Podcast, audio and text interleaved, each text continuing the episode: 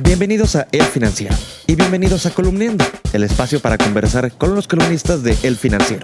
Soy Isaid Mera.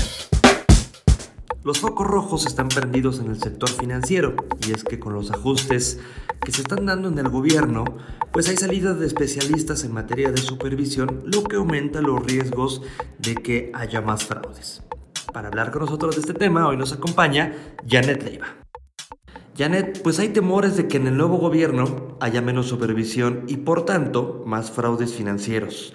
Cuéntanos, a ver qué está pasando. A raíz de todos los recortes presupuestales, de los ajustes, lo que son eh, las autoridades reguladoras y supervisoras de los más de 5 mil entidades financieras que tiene el sector, eh, hay ha habido una salida de especialistas en supervisión y con esto pues están temiendo que pueda incrementarse los fraudes en el sector financiero.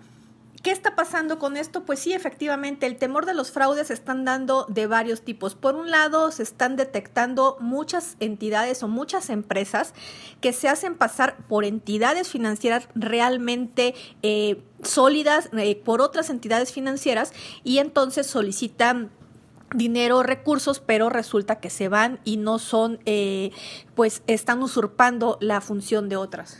Para las instituciones financieras, pues tienen claro que las crisis financieras no empiezan en las instituciones, no empiezan en los bancos, sino empiezan en un regulador débil. Y ese es uno de los temas que eh, más está preocupando en estos momentos, que una regulación débil, que el hecho de que estamos viendo mayores despidos y salidas de eh, los órganos reguladores, debilite lo que es la supervisión y veamos un incremento de fraudes, como bien lo, como lo explicaba por un lado, de empresas que se hagan pasar eh, por entidades realmente buenas, también es de que haya entidades que no sean debidamente supervisadas y por ende estén, no estén cumpliendo con todos los parámetros de capital y puedan esto generar pues problemas en, al final de cuentas, en todos los usuarios.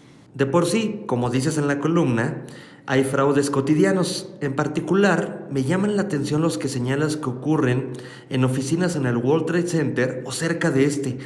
¿Cómo es esto? Y efectivamente uno de los fraudes que desafortunadamente no se ha podido combatir desde sexenios anteriores es, como menciono en la columna de hoy, Moneda en el Aire, el que sucede ahí en las oficinas del World Trade Center, eh, en los alrededores de estas oficinas, también se han detectado en algunas partes de insurgentes, de empresas que son... Eh, empresas, sociedades anónimas que cambian un día sí y un día no de nombre y que prestan recursos a la gente eh, en donde ofrecen sin checar el buro de crédito a cambio de una comisión que pondría entre comillas para iniciar el proceso. Es decir, ofrecen a la gente que si les van a prestar 100 mil pesos, paguen una comisión por adelantado de 10 mil para hacer la apertura de todo esto y nunca les otorgan el crédito. Estamos hablando de 10 mil pesos eh, en este caso, pero hemos tenido casos de personas que han dado 40 mil, 50 mil, 60 mil pesos eh, a cambio o en la espera de que supuestamente les van a prestar